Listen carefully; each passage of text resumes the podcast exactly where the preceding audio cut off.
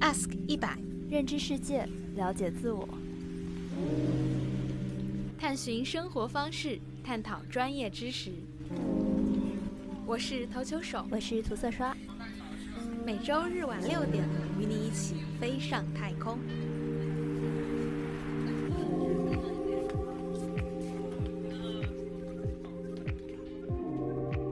大家好，我是涂色刷，这是 Ask 一百的第三十六期节目。这一期我们想用圆周的形式聊一聊形式主义。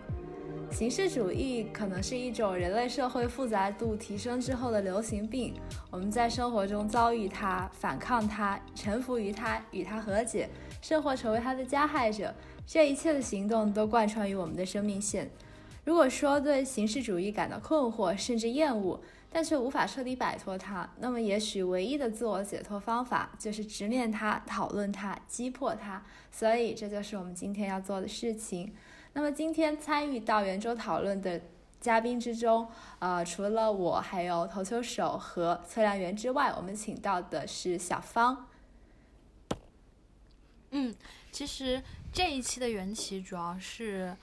嗯，涂色刷说说起的，然后它是以一个怎么说呢？就我的直观感受来说，一个比较贬义的态度来提及了形式主义。呃，我和涂色刷一样，好像从小到大就对形式主义、行行政手续还有体制这些事情是有些比较怀疑的态度。嗯、但是小芳呢，却是在我身边的人当中，对体制还有对行政手续持有嗯、稀少的温和态度的那一个人，所以我就在想，如果我们要讨论形式主义，那像除了我们这种编外人员的视角以外，找到找到一个呃编内人员，然后从内部去讨论，可能会显得不那么偏颇一点。所以这是我们这一期请到小芳的原因。那小芳来打个招呼吧。大家好，我是小芳。嗯，然后这期呢，我们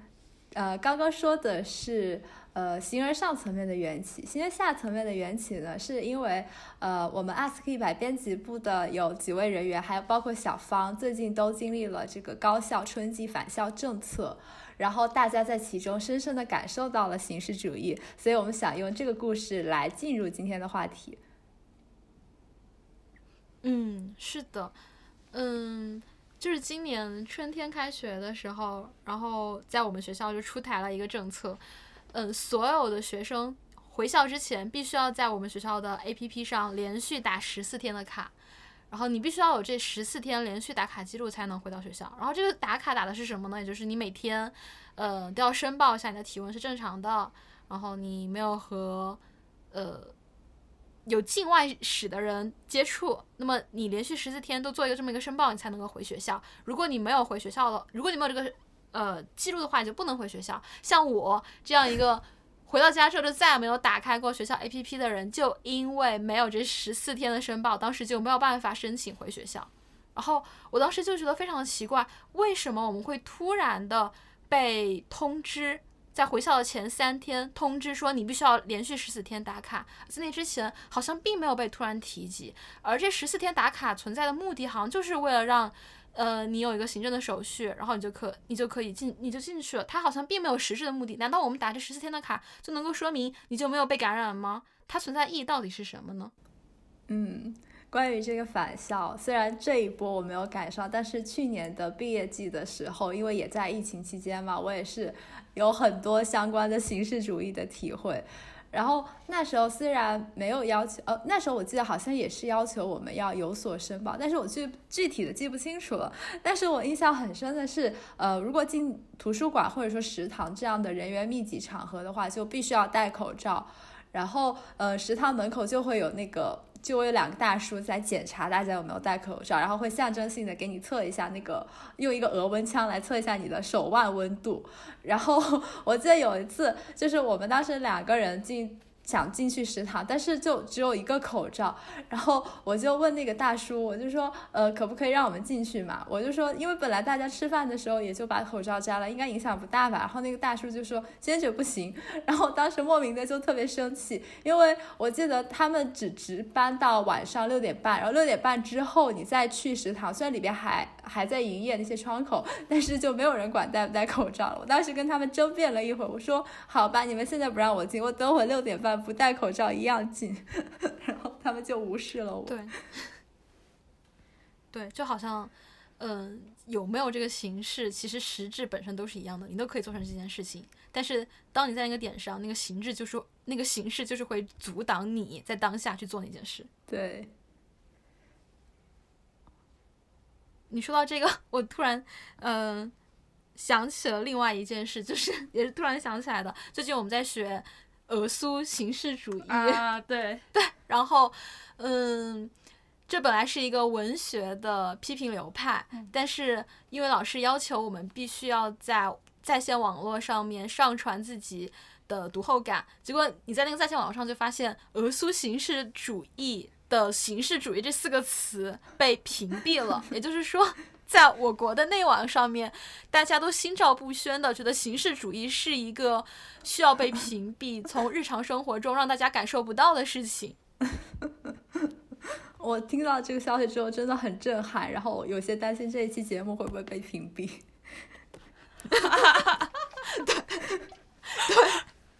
内涵敏感词形式主义。 呃，如果说投球手，也就是我和涂色和涂色刷是对形式主义持有比较批判的态度的话，那么今天我们的嘉宾小芳还有测量员，就好像刚好是和我们相对立的一种态度，他们会比较温和，这也就牵扯到了要今天要邀请小芳的第二个原因，也就是刚刚我们讨论了一大堆作为学生，嗯，对于学校里面的一些形式主义的直观感受，但是小芳的家庭成长背景是她的父亲正好是学校政策的制定者，那么我们在想，那么从小芳的父亲的角度去看一看一个政策。到底是怎么样子出现的？而它到底是又是怎么样子变成我们这么反感的形式主义的呢？这可能也是一个比较有趣的挖掘点。嗯，啊，我这里插一句啊，就是小芳的父亲并不是我们学校呃防疫政策的制定者。嗯，是的，嗯、首先还是讲一下我对形式主义或者说程序和政策的一个态度。嗯、我觉得可能因为我的家庭情况，我很难说以一个非常明确的立场，说我否定、我厌恶政策或者系程序。嗯，因为我父亲的工作关系，我其实可以知道这些政策是如何一步一步被搭建起来，又一步一步如何被落实、被反复的检查、修订，也知道其中背后的一些数据是如何起到作用、被用于分析的。嗯，包括这背后可，我会看到有一群人在为此熬夜加班，也有一群人从这个程序的设计中获得了价值和意义。嗯、首先还是回到我父亲是一个怎样的工作环境吧。嗯，他曾经在我家乡的一所高校里负责过十年左右的人事工作。那这个工作内容包括并不限于怎么给老师发工资，怎么在与和其他学校保持友好关系的同时挖走对方学校的老师，如何给老师的家家属帮忙安排工作，如何帮新老师找到房子等等一系列的工内容。换句话说，这个十年间，他是高校制度的设计者和执行者。然后，二零一九年左右，他又被调到了另外一所高职院校，成为了制度设计者的指导者。这是一个背景。那总体来说，我父亲的工作里边就充满了这种程序的设计和政策。嗯，那我们再回到这个我们今天这个话题的缘起，就是返校政策，反疫情下的返校政策是如何出炉的？我就和我父亲讨论了一下，他们学校今年三月份的呃设计返校程序的这个流程。首先，他的学校政策其实和我们学校有很多相似之处，比如说返校前要连续打卡，他们返校之后有十四天的师生隔离期。嗯嗯，这个也是我们作为学生可以看到并且感到厌倦、麻木的。嗯但是这个背后，我会发现其实它有一个更大的系统在运作。嗯，首先说，呃，省里的教育厅会有一个大数据在实时的更新。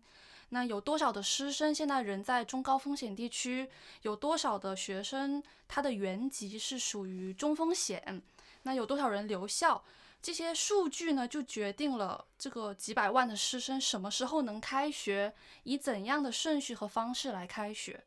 那为此，学校也要设立专门的小组，在负责这些数据的核对和上报。这也就是为什么学校会要求我们在这十四天内每天填报信息，以及这些数据要被运到呃送到哪里，被怎样一种方式来使用。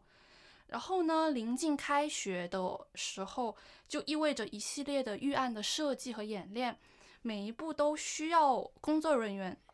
反复的推敲。就比如说发烧后隔离，然后学生要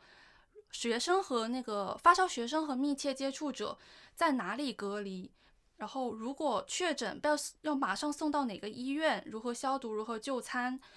为了隔离学生，也是要需要事先把教工宿舍空出来，设计隔离的校内和校外的路线。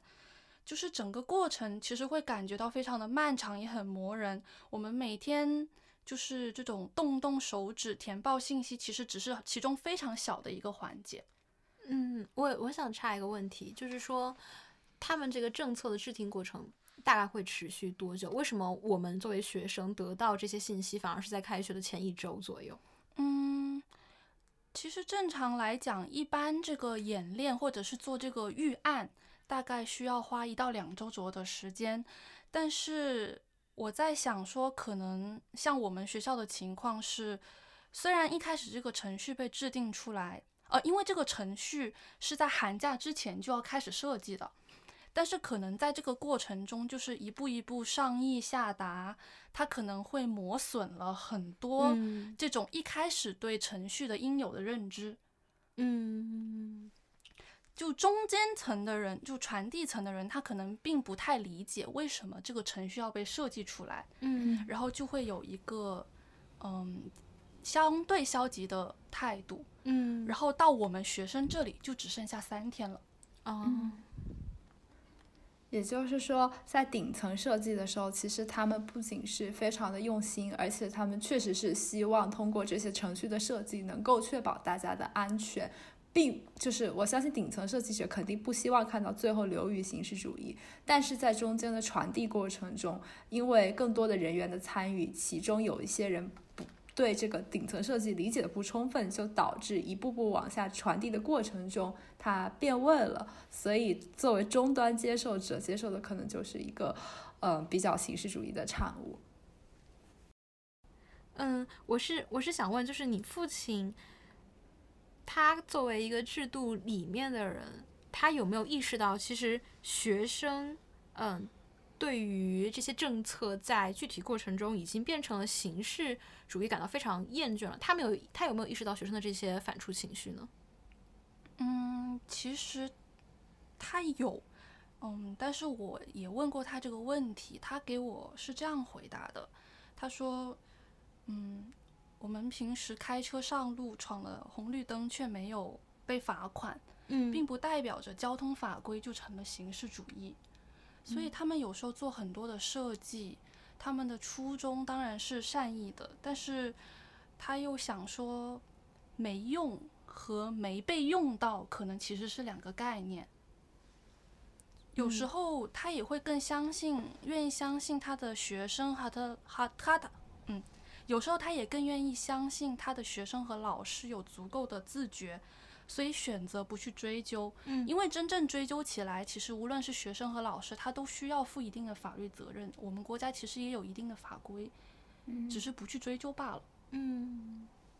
也就是说，它的逻辑是我们在设计的时候，把它尽可能的设计的更加的细致。然后，呃，虽然这不可避免的会给学生老师们增加一些日常生活中的手续，但是我们其实是为了在将来如果出现了事故事件的时候，能够帮助大家免除责任。嗯，是的，而且我觉得不仅是免除责任，有时候更重要的是他，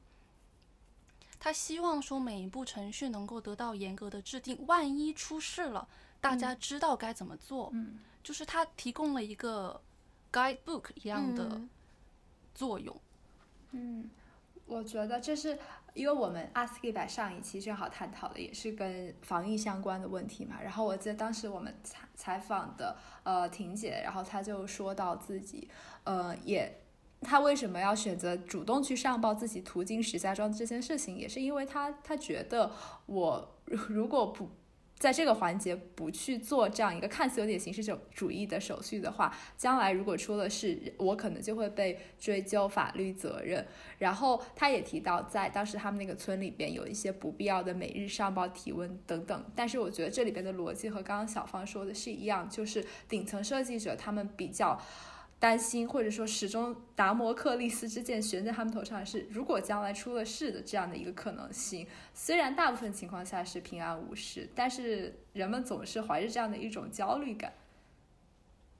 对，就是他们的逻辑是要规避责任，但是我们作为他们政策的具体接受方，但我们的逻辑其实是为了要规避麻烦，对，然后这两个之间其实形成了一种没有办法调和的冲突，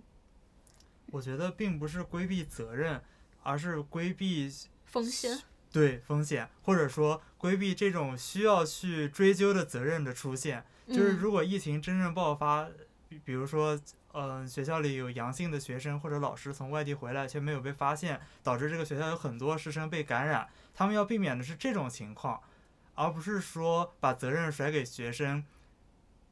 嗯，对，就是还是防疫方面的需求。嗯，另一方面，正如刚才小芳举的交通法规的例子，我们平时做的这个并不是叫麻烦，这个就是一种必须的对自己也对他人负责的做法。就比如说喝了酒不能开车，或者说自己很困的时候不能开车、不能上路，嗯这样我们。嗯，在返校前打卡、层层申报、进行这个申请，把数据汇报给做决策的人，这是对他人负责，不是呃，至少我觉得这不是麻烦，或者说不是不必要的。我觉得，如果在刚刚提到的交通法规和这个返校打卡两个层面的话，确实很多时候我们是出于对他人负责，或者是对更大的社会环境负责的心理。但其实我们讨论形式主义这个词的时候，嗯、我觉得这两个场景也许不太适用。而我们刚刚提到的，比如说。在洗澡登记这个制度，就是已经在校的学生，他们本身的疫情风险可以说是已经可控的，然后我们在呃登记洗澡这个事情之中，发现大家也没有真正去落实。而如果不落实，况他跟大爷说了一个理由，其实大爷也就不会再追究。我觉得这里是一种比较典型的形式主义，就是我们做这些事情，它确实没有更多的意义了。我们打我们在这个洗澡登不登记，既不会影响到疫情的实际防控，而且。呃，也不会有别的人来追究它，但是这个程序它还是客观的存在着。嗯，是的。然后我就在想，就是这些具体的政政策制定者，难道他们没有，嗯、作为一个接受方去遵从这些政策的时候吗？难道他们年轻的时候没有曾经体验过行政形式主义的毒害吗？所以，呃，我知道好像小芳的爸爸其实是有一个这样的身份的转变的，但是他现在还是曾成为了那个制政策的制定者。我就想知道，比如说从你爸爸的人生来看，你觉得他人生是不是有那么一个转变？就是他曾经知道，嗯，他曾经是一个接受者，然后现在成为了一个制定者，他的这样一个变化是怎样发生的？但是我有时候在想说，可能会不会就是一代人有一代人的那种眼光或者运气。就是我和他在交谈的过程中，我会发现他其实是比较积极的在拥抱这种程序和制度的人。嗯嗯，就是虽然说他过去是文学院的学生，然后中文系就相对会给人的印象更加的自由，或者是比较不拘一不不拘一格。嗯但是我在采访他的过程中，我会发现，其实对于他来说，能够拥抱体制本身是一件，对他来说是感觉是一件非常幸运的事情。就为什么这么说呢？因为首先当时他本来就毕业于师范类高校，那当时的情况下是师范师范类的学校它是包分配的，嗯那有些人就会被丢去县级的学校当中学或者小学老师。对于他来说，能够留在教育界，并且留在一所重点高校，他觉得是一件非常幸运的事情。嗯所以他对于这个体制的接受的速度，其实我觉得会更快。嗯嗯，我有时候在想说，他有没有曾经对这个制度有过任何的怀疑？但我在想说，他可能因为从中获得了更多的价值感，嗯，他觉得有一个更远的目标在前面等着他。对于他来说，这些体制或者是嗯程序的磨损，是值得等待的一种一件事情。嗯，我的观察是这种感觉。你觉得他的那个最终的更大的那个价值是在哪里？就他还是有想要，比如说具体一点讲的话，把他的学校设计成一所，升级成一所本科，或者是类似于这样的一些想法。嗯所以以他要实现这个目标，他一定程度上他就要去适应这样的规则。嗯嗯，对，我感觉刚才投球手的提问就有一种，哎，这个人怎么被老虎吃了还为虎作伥呢？ 就是从一个善良的、不遵从于形式主义，甚至与形式主义做斗争的好人，变成了一个屈从于形式主义，为形式主义，嗯、怎么说呢？摇旗呐喊，不只是摇旗呐喊，是直接作为形式主义的化身去迫害新一代这样的感觉。我觉得这种提问里面就预设了形式主义，或者说用小芳的话说，这叫什么程序制度，就认为这些东西是不好的。但我觉得，可能他们到了那个位置，就更能看到这其中存在合理性的成分。他们确实可能反会反感这里边的消极成分，但是为了实现一个整体上的，比如说，嗯，用很大的话说叫国家的安定富强，或者说具体一点，为了我国更少的人真正受到新新冠疫情的毒害，他们会意识到，他们实际采取的做法，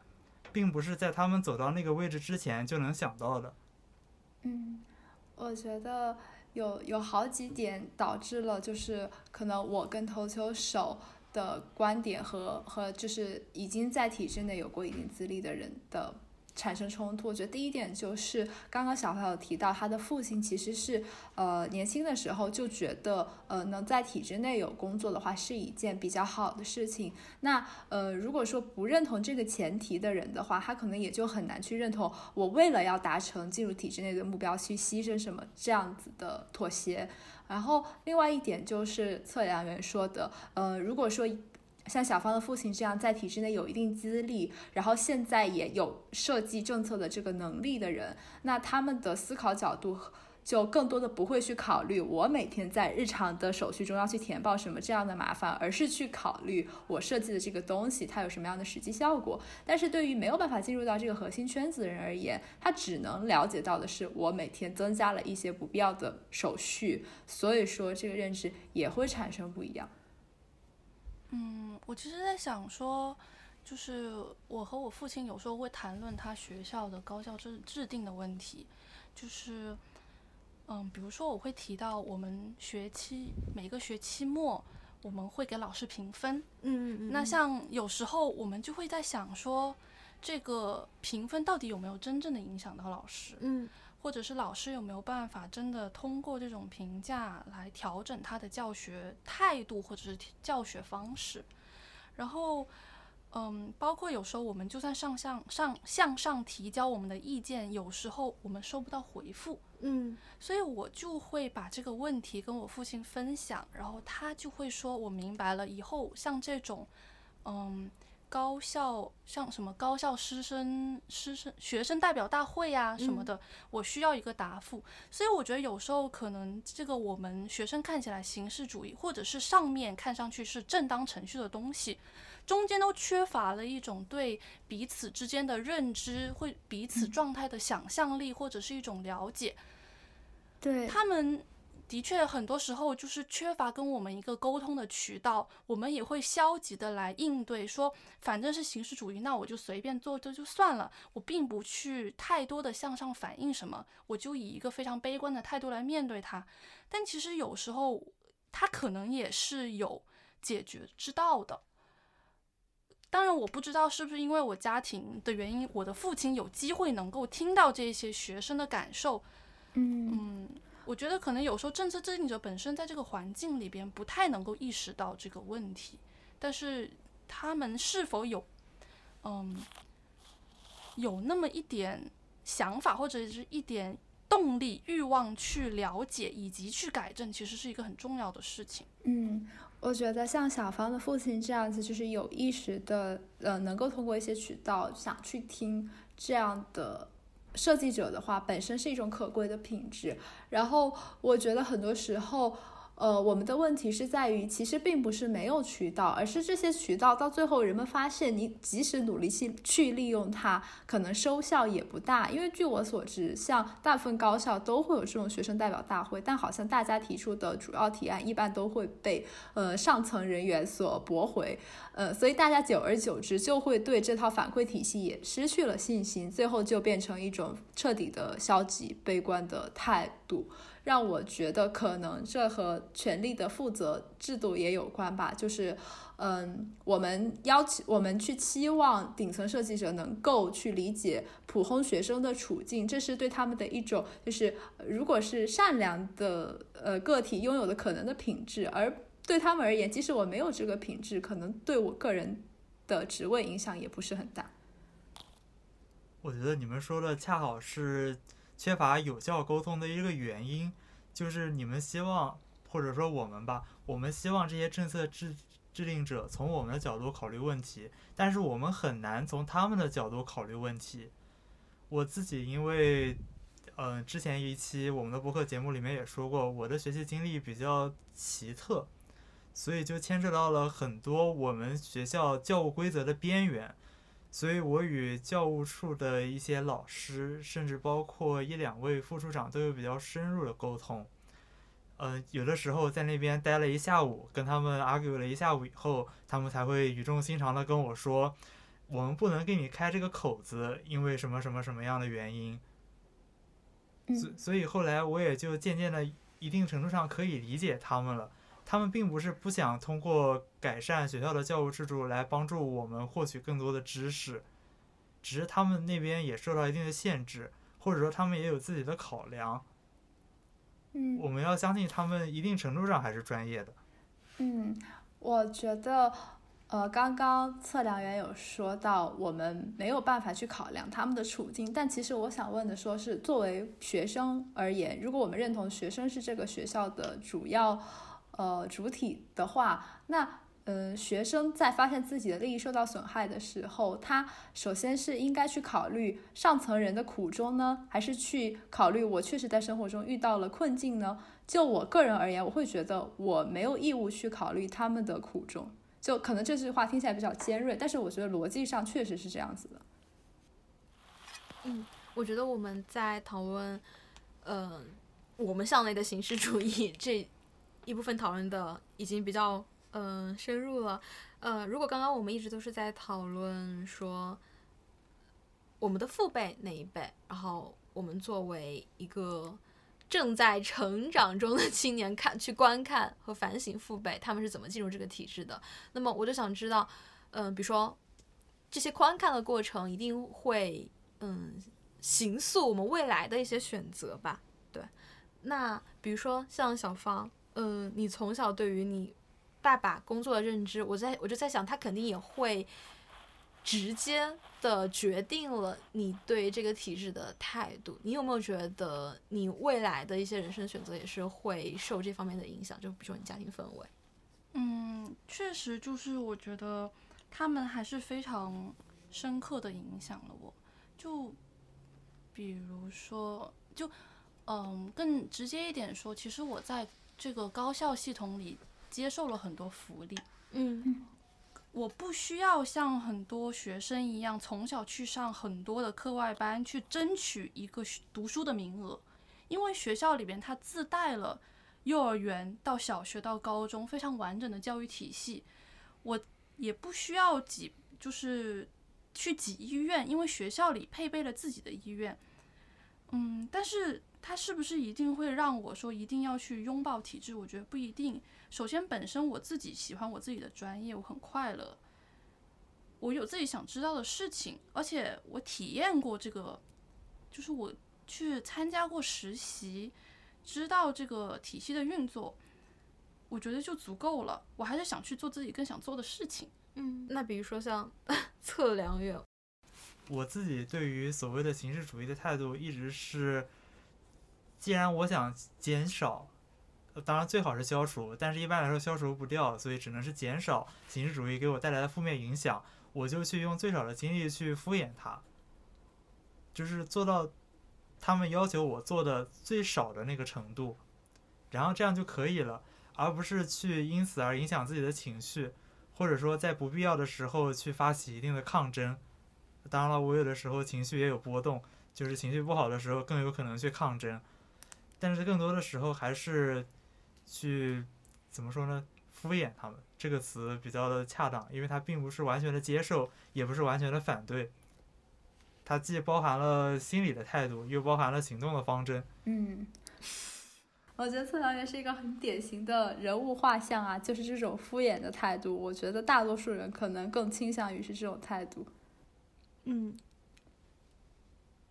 就是和生活中无力改变的事情保持一种老夫老妻式的关系。嗯，我就觉得中国的很多老夫老妻式的关系都会成为我们一些社会态度的一种隐喻或者一种典型的特征。就是我自己可以去遛鸟、逛公园，然后我自己在家里面看晚上的八点档，但是我的老伴。他干任何的事情，他要是发疯，那么我就在你旁边沏一壶茶，看你发疯。只要我自己能够保持我自己巍然不动的体面就 行。你嗯，今年贵庚了？奇妙比喻，但是我觉得很精准。我觉得我这样做并不是因为我已经疲于应对这样的形式主义，而只是出于我自己的一考量。因为这个应付形式主义，它并不是我希望做的事，它只是这个社会外界的压力要求我做的事。我只有通过敷衍这种方式去节省我的精力，才能把我自己的精力用在我想做的事情上。嗯，对，也许我回想我的态度为什么和你有一些差异，是因为我觉得去去反呃反抗某些我认为不不正确的事情，就是我想做的重要的事情之一。啊、总之，我觉得是否去抗争，这都属于一种个人的行为吧。对，或者说对于自己行为的意义感的认知。之前投球手说自己找不到很多意义，但是如果在自己的抗争中能找到意义，那也是意义。对，嗯至于自我的意义，就是一种很大的意义，就正如 ask 一百这个东西的存在一样。突然开 始，嗯，呃，我觉得我自己的话，就是嗯，我意识到的可能存在大量形式主义事件比例的事物，嗯，我一般都不会去碰它，就是 嗯，尽量远离就。从一开始就和他绝缘。对，然后如果说就是有需要、有有不得不不为之的事情的时候，嗯，比较倾向于像测量员那样子，就是那就只好先把它应付过去。但是，呃，在这个事件结束之后，我觉得有的时候我可能会进行一些自我反思，然后通过写点什么、说点什么这样的态度去发泄我的情绪， 然后，然后在让我觉得特别不合理的事情的时候，我可能直接就去先反抗一下它，如果不行的话，然后再采取前前面一种态度。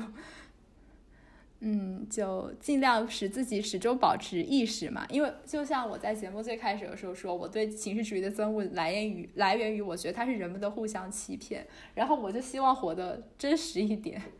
真要这么讲，我可能跟测量员的态度会比较相似，就是就是把它应付过去。听到一半，你这个语气让我以为你要说这个方面，我跟测量员的态度还是有所不同，大相径庭，泾渭分没有明，的。因为因为我知道它其实会影响我的情绪，那我就闭着眼，皱着眉把它随便先草草过去再说，就是会有这种感觉。对，或者说你就分割自己的时间精力，嗯，这一部分用于敷衍他的时间精力是你要割就是让把它的部最分，小化。对，就是不要让它渗透到你别的生活里面去。嗯，那我们这期节目差不多探讨的东西也就到这里。嗯，好，那今天就到这里啦，谢谢小芳，对，谢谢小 芳。好，谢还有远对程谢的谢谢谢小芳小芳的爸爸。 对对对对对，嗯，好，那我们就下期再见，拜好拜。的，拜拜。拜拜。拜拜。感谢收听 Ask 一百，这里是投球手，涂色刷，发自东八区，零时区，从智性的太空慢慢着陆。让我们再次回到生活。下次同一时间，让我们外星再见。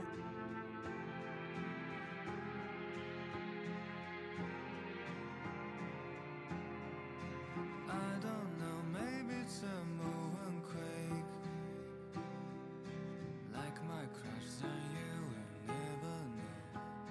Running into long cold light, deeply light, sadly light. Then you shake it